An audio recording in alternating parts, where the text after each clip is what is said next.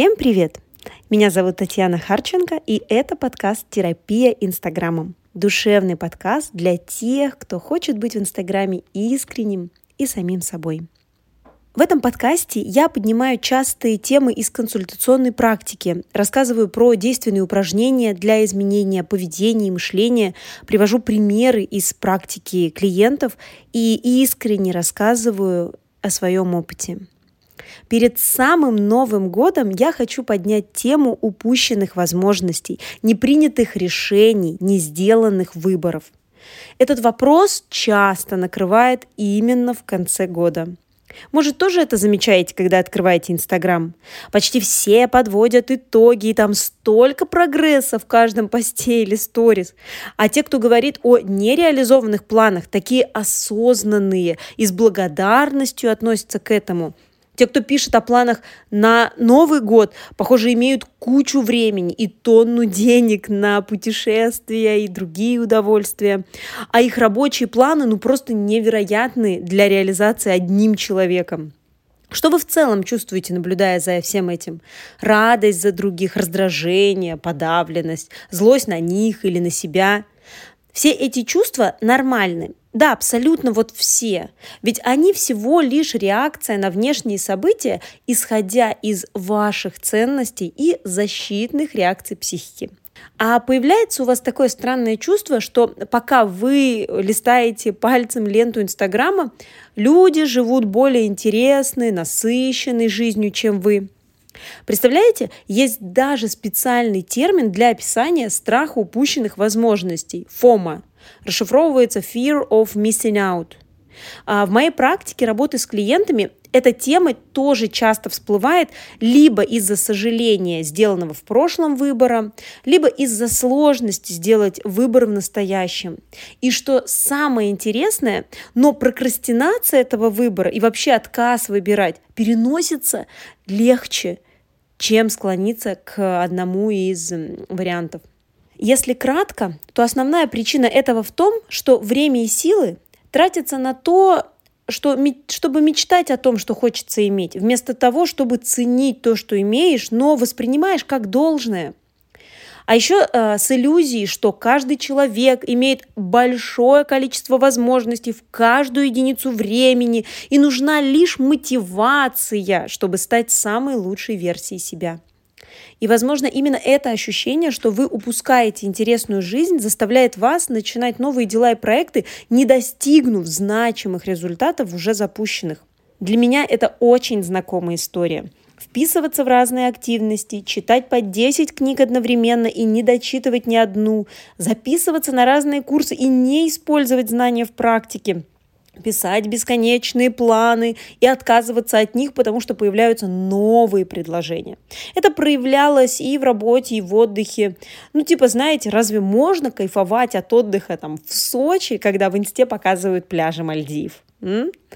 Нужно делать больше, лучше, уникальней и не останавливаться. Ведь главное – это ежедневная системность. И не упускать тренды. И еще больше обучаться. Ведь мы так многого еще не знаем, а самозванцами точно быть не хочется. Вперед и вперед. А впереди нас ждет светлое и долгожданное выгорание. Чувствуете драму? Прыгать выше головы и видеть простирающиеся, недостижимые горизонты. Есть даже такой анекдот.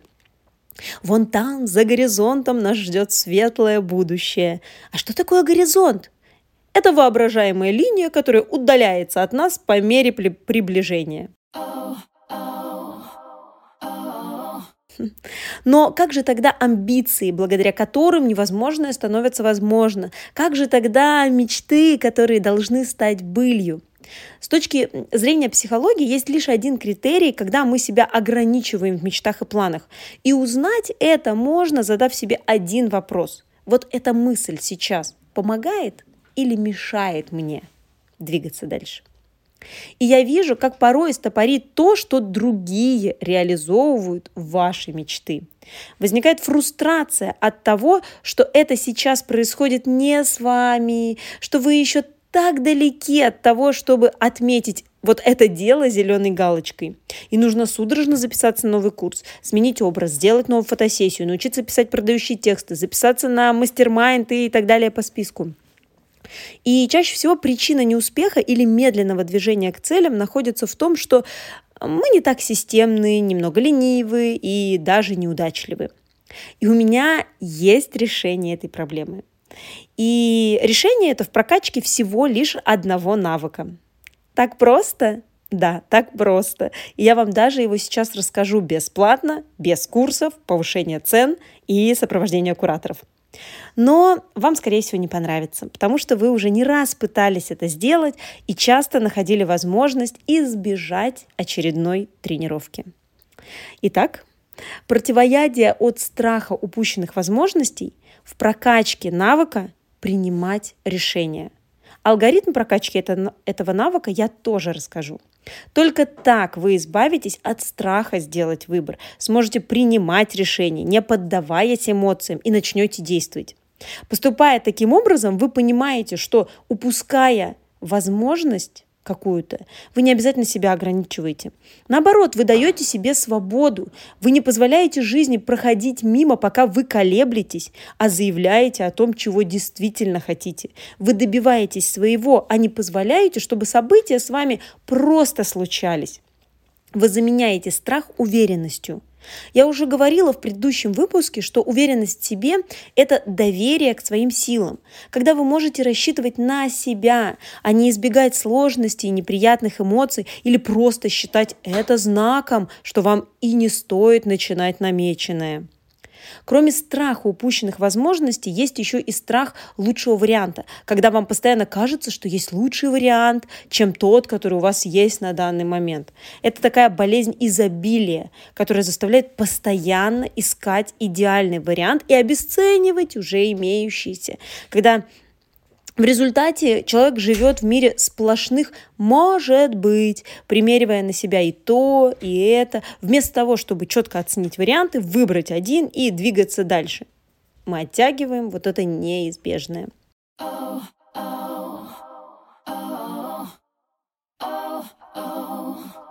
Расскажу на примере покупки квартиры, которая случилась в нашей семье в этом году. Когда идея покупки только родилась в голове, мы с мужем стали смотреть, э, что есть на рынке недвижимости, и откладывать в избранное большое количество вариантов. Потом мы столкнулись с реальностью, что не все варианты можно купить в ипотеку из-за неузаконенных мелких, но перепланировок. Потом с тем, что подходящие варианты возможно посмотреть только с риэлторами. А значит, сразу отвалились те, что предлагали агентства с плохой репутацией. И вот мы договорились на просмотр двух вариантов с одним агентством. И это были два подходящих нам варианта. И один, и другой. Один чуть больше, но второй тоже хороший. В реальности такие же, как и на фото. Ничего не улучшено, не сделано для привлечения внимания. И мы вернулись домой домой и стали обсуждать. Оба варианта подходили. Но один из них нравился чуть больше. Мой муж предложил съездить еще на просмотры. И я его спросила, что ты хочешь еще увидеть, чего нет в этих вариантах? Он не знал ответ, просто было чувство, что нельзя вот так э, после первого просмотра взять и купить квартиру. И у меня тоже было такое ощущение. Тогда муж предложил поговорить с риэлторами о скидке и узнать, на какой из этих двух вариантов скинут больше. Мой второй вопрос. Что если на один вариант скинут прилично больше, чем на другой? Ты выберешь его? Муж ответил сразу, нет, мне понравился тот, что мы смотрели вторым. Там сумасшедший вид из окон, отличный ремонт и подходящий нам дизайн. И на следующий день мы подписали договор на нее. Это был выбор без мучений и внутренних переживаний. А что, если мы найдем более подходящий вариант? И это стало таким наглядным доказательством того, что ограничение выбора и удовольствие от выбора чего-то одного может быть не изматывающим поиском лучшего, а таким же простым, как и ежедневные дела. Еще один одним из страхов выбора и упущенных возможностей посетил меня, когда я заявляла о своей теме в работе психолога. Благодаря базовому психологическому образованию и практическому погружению в когнитивно-поведенческую терапию я могу и умею работать с самыми разными темами, имею опыт консультирования по разным вопросам, сложностям, но заявить именно о тех темах, работать с которыми мне самой интереснее, было страшно, ведь я буквально сама отсеиваю многих клиентов они даже не узнают о том, что я работаю с этими темами. Говоря, что я психолог экспертов и блогеров, что помогаю справляться со страхом проявления себя и своих умений, синдромом самозванца, снижения самооценки, осуждения со стороны близких, друзей, коллег и конкурентов, я верю, что так будет проще найти и помочь именно тем, кто сталкивается с этими проблемами. Но насколько обоснована моя вера? Я ведь вижу, что многие мои коллеги не делают такое сужение, ну, судя их по их профилям. Вдруг я лишаю себя клиентов, а, а потенциальных клиентов лишаю квалифицированной помощи. Это реально были мои вопросы к самой себе. Или вот цитата из э, переписки с одной клиенткой. Я получила разрешение делиться э, этой информацией. Она пишет, я будто бы постоянно везде ищу минусы и варианты другой жизни, будто бы подпитываю в себе привычное чувство тревоги. Иногда ловлю себя на мысли, что если у меня все хорошо, и я не хочу ничего менять, значит, я деградирую, не развиваюсь и вообще лентяйка. Я будто бы не даю себе расслабиться и получать удовольствие от настоящего момента. Даже больше боюсь это сделать, боюсь довериться обстоятельствам, всегда ищу запасной вариант аварийного ухода. Все мои мысли и вся моя энергия уходит на это, а не на создание комфортных условий вокруг себя и развития. Когда пытаюсь расслабиться и отпустить ситуацию, то встречаю какое-то сопротивление даже на телесном уровне. Такое ощущение сдавливания в районе груди. Итак, что же заставляет нас отказываться от выбора, искать лучшие варианты или вписываться в еще кучу активностей, чтобы имитировать бурную деятельность? Немного теории перед тем, как поменять привычное поведение прокрастинации или ненужной активности и начать делать то, что нужно именно вам, именно в текущий момент времени. В когнитивно-поведенческой терапии я с клиентами всегда изучаю их привычное поведение в стрессовых или конфликтных ситуациях, ситуациях выбора и просто комфортном и привычном поведении. Вот в том самом поведении, когда люди, знаете, говорят, ну вот в этом и есть весть я. Так длится уже много лет. Да, мне это не нравится, но ничего сделать с этим я не могу. Такое поведение называется копинг-стратегией. Это ваше поведение на мыслительном, эмоциональном и деятельном уровне во время дискомфорта или стресса.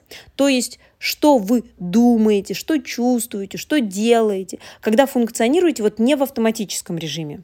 Укрупненно есть всего лишь три типа таких непродуктивных стратегий избегание. Избегать можно негативных эмоций, ответственности, внимания со стороны других, близости. А можно избегать быть взрослым и казаться беззащитным, чтобы искать э, защиты и опеки. А еще можно избегать вот все перечисленное с помощью зависимости от алкоголя или других веществ. А второй тип – это гиперкомпенсация. Это желание прикрыть всеми силами свои недостатки, пытаться быть совершенным, слишком ответственным, стараться угодить всем, привлекать как можно больше внимания, искать признание, показывать свою власть. И, наконец, третий тип – это капитуляция плыть по течению, быть покорным, принимать все как должное, позволять другим определять свою жизнь, впадать в ступор и быть уверенным, что все это и должно было случиться. Что же мы имеем, исходя из этой информации? Если вам а, хочется не упустить ни одну возможность, то, скорее всего, вы подвержены гиперкомпенсации, желанию делать огромное количество дел сейчас или в успешном будущем, чтобы иметь жизнь мечты. Если вы не можете ничего выбрать и постоянно ждете лучшего варианта, то это либо избегание, либо капитуляция. При избегании вы будете делать дополнительные попытки для видимости процесса выбора. А при капитуляции найдете объяснение, почему выбора у вас и нет, и будете просто страдать, что жизнь несправедлива. И вы все это заслужили. Oh, oh. Можно ли с этими неприятными знаниями о себе что-то сделать? Вообще реально ли измениться, либо это с нами вообще навсегда? Вот в этом и прелесть когнитивно-поведенческой терапии. Мы можем, благодаря осмыслению своего поведения, его изменять, даже если оно с нами с самого детства. Да, это, конечно, не быстро, но многое можно изменить, не переставая быть собой и не играя какую-то роль. Итак, давайте попробуем, насколько именно вам это будет сделать легко и вообще реально. Для этого проведем эксперимент. Вам нужно будет на один день удалить соцсети. Ну, или ту одну, например, Инстаграм, куда вы заходите ежедневно. Даже если сами ничего не выкладываете, а только следите за другими.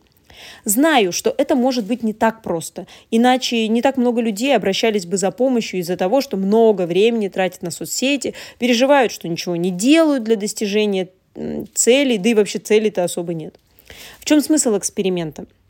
Нужно отследить, что с вами происходит, когда вы теряете – часть информацию, которую привыкли потреблять.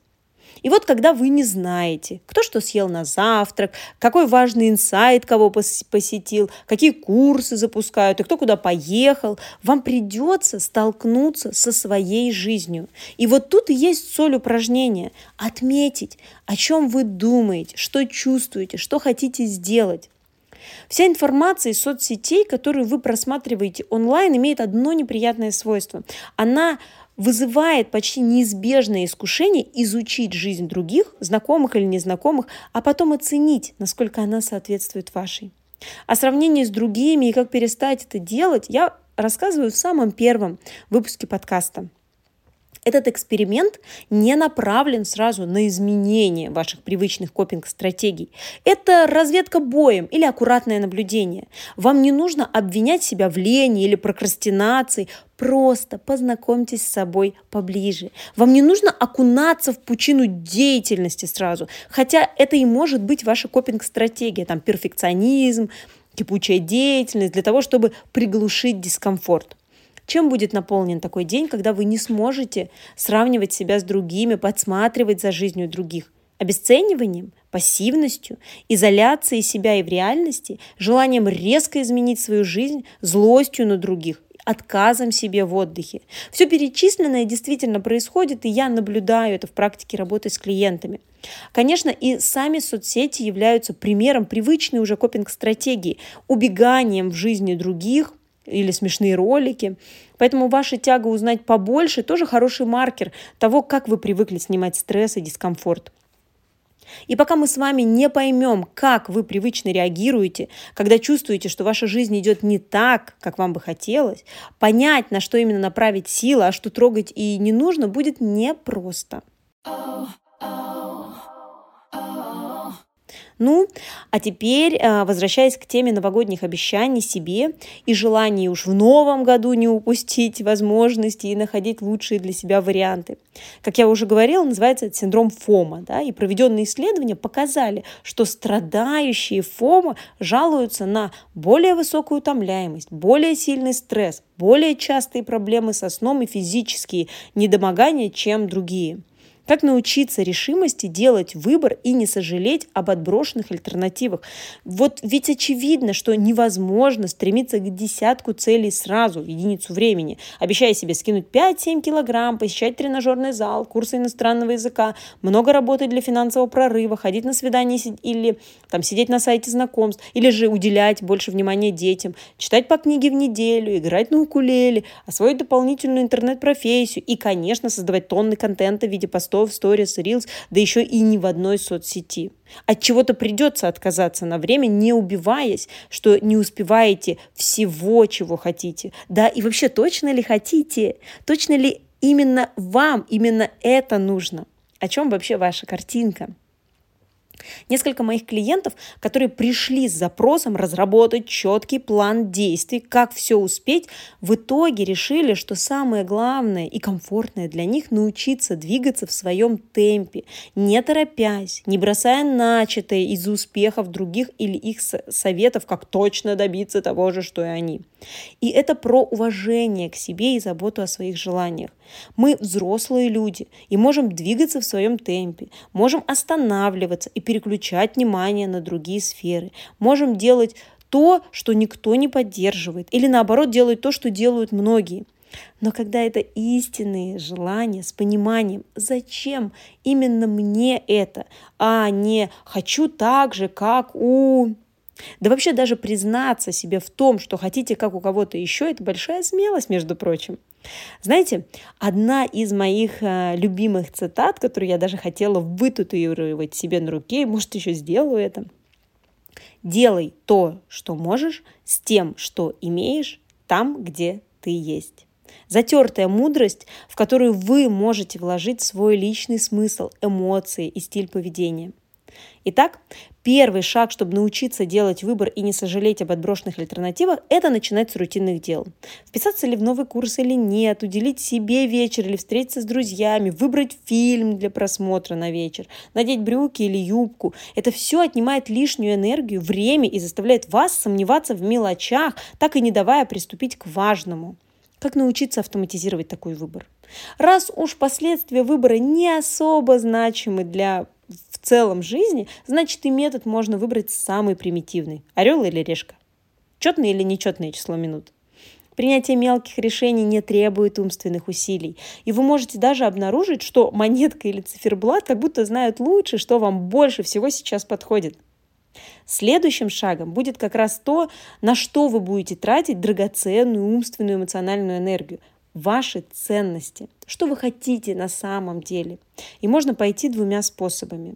Первый – это написать 100 своих желаний. Это непросто, потому что фантазия обычно останавливается после 15-20, и приходится действительно покопаться в себе, чтобы написать ту самую сотку. И второй способ – это смотреть на цели и результаты других, выписывать, что из этого могло бы подойти вам, и задавать себе два вопроса. Первый, что качественно изменится в моей жизни, когда у меня это будет? И второй, когда я почувствовал, что хочу именно этого. И, наконец, предлагаю вам небольшой челлендж на новогодний праздник, который связан с ценностями. Самые приятные воспоминания у нас остаются, когда мы реализовываем цели, которые соответствуют нашим главным ценностям. Выберите себе одну-две ценности и попробуйте почаще ее проявлять на этих праздниках. Если затрудняетесь с выбором, то в описании к подкасту я прикрепила тест для определения ценностей и список 100 ценностей. Возьмите всего один, ну или максимум две ценности, чтобы уделить им 10 дней вашей жизни – Проживите с ними, создайте атмосферу для этой ценности, найдите самые приятные действия и посмотрите, что может быть с ценностью в перспективе вашего самораскрытия. Каким человеком вы можете стать, если будете по максимуму проявлять эту ценность. А еще в описании к подкасту я прикрепила ссылку на красивый шаблон, который вы можете выложить, отметить меня, чтобы заявить о своем участии в челлендже. Желаю вам снять жизнь с паузы и начать год с заботы о своих ценностях. Желаю уверенно смотреть в будущее и не переживать из-за неопределенности, не поддаваться стрессу и нерешительности, которые вгоняют вас в привычные непродуктивные копинг-стратегии. Вы важны этому миру, и все, что вы чувствуете, нормально. А я спешу сообщить, что обновила расписание на январь для записи на бесплатные диагностические консультации. Ссылка на календарь для записи в шапке профиля. Приходите на терапию или разовые консультации, чтобы выявить ваши копинг-стратегии, глубинные убеждения о себе и жизненные ценности. Душевно, заботливо и бережно. Хорошего начала года. Ваш психолог Татьяна Харченко. Пока.